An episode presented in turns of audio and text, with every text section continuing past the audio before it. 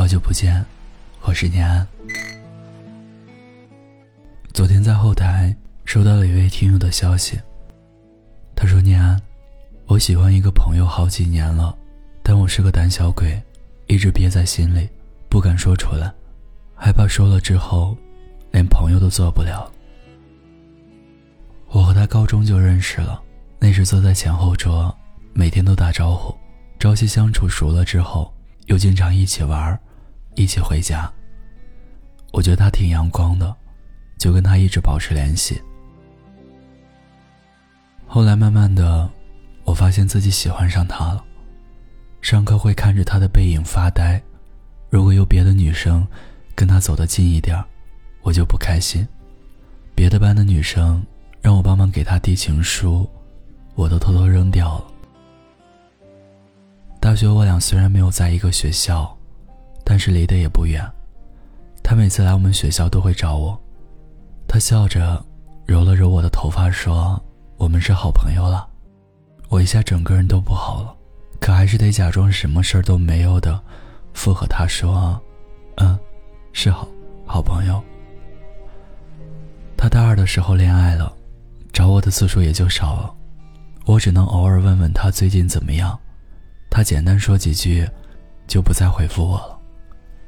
之后的一段时间里，我都只能通过他的朋友圈，了解他做了什么，去了哪里。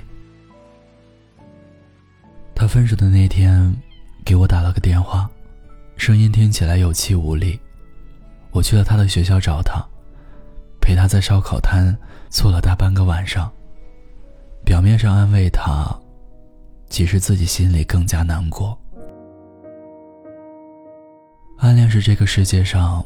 最不划算的事情，你喜欢他，对他好，想着他，可他却一无所知。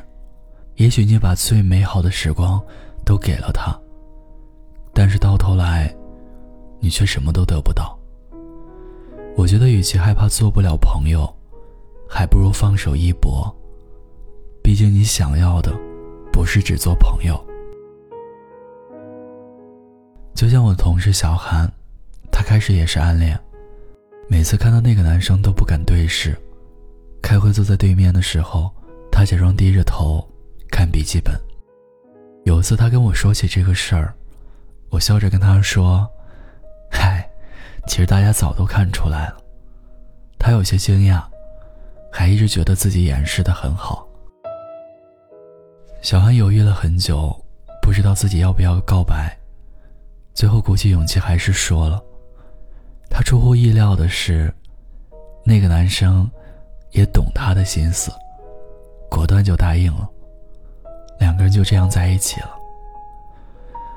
回忆之前偷偷喜欢的时候，小韩跟我说：“太难受了，明明很喜欢，却要装作不喜欢。”他问我借笔的时候，我的心都要崩到嗓子眼儿了，但是只能说：“笔筒里有，你自己拿吧。”下班的时候，想跟他说声再见，不得不跟部门的其他人说完，然后再跟他说。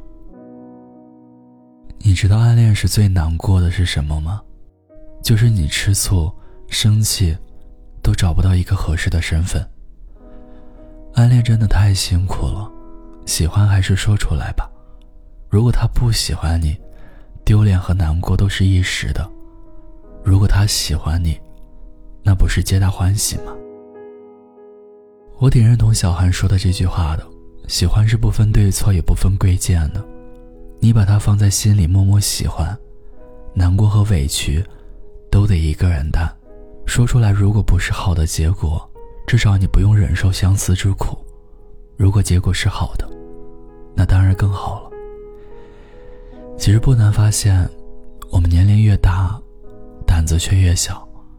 在乎的多了，也就想的多了，会担心他是不是不喜欢我的发型，会不会觉得我太胖了，新买的鞋子是不是他喜欢的风格等等，内心预演过成百上千遍和他说话的场景。可一旦他真的跟你说话了，你却结结巴巴不知所措，眼睛都不知道看向哪里。他走后又埋怨，为何刚刚表现的那么差。内心的煎熬，只有自己知道。开心难过，也只因他一人。为什么不能干脆的说出来呢？以朋友的名义，就能陪在他身边一辈子吗？身边的朋友那么多，喜欢就说出来吧。毕竟最爱的人，就只有一个。我觉得在喜欢这件事上，还是欣赏王小波的做法。他知道自己长得不好看，也许李银河不会喜欢自己的相貌，但他还是勇敢的把自己心中热烈的爱，通过写信的方式，表达给李银河。我不知道怎么才能和你亲近起来，你好像是一个可望而不可及的目标，我捉摸不透，追也追不上，就坐下哭了起来。你要是喜欢别人，我会哭，我还是喜欢你，所以你别害怕，勇敢的面对自己的内心。喜欢他又不是什么坏事，希望你不用经历暗恋的煎熬，直接感受爱情的甜蜜。有些话不知道要怎么说。那些语言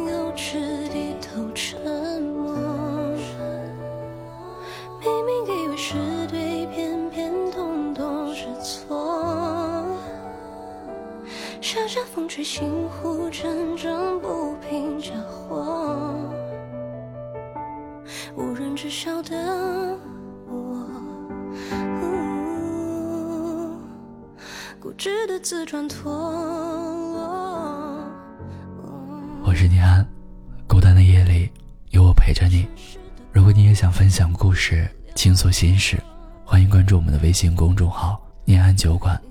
想念的念，安然的安，我在古城西安对你说晚安，好吗？时光的列车开不回昨天。再也无法直接想那些。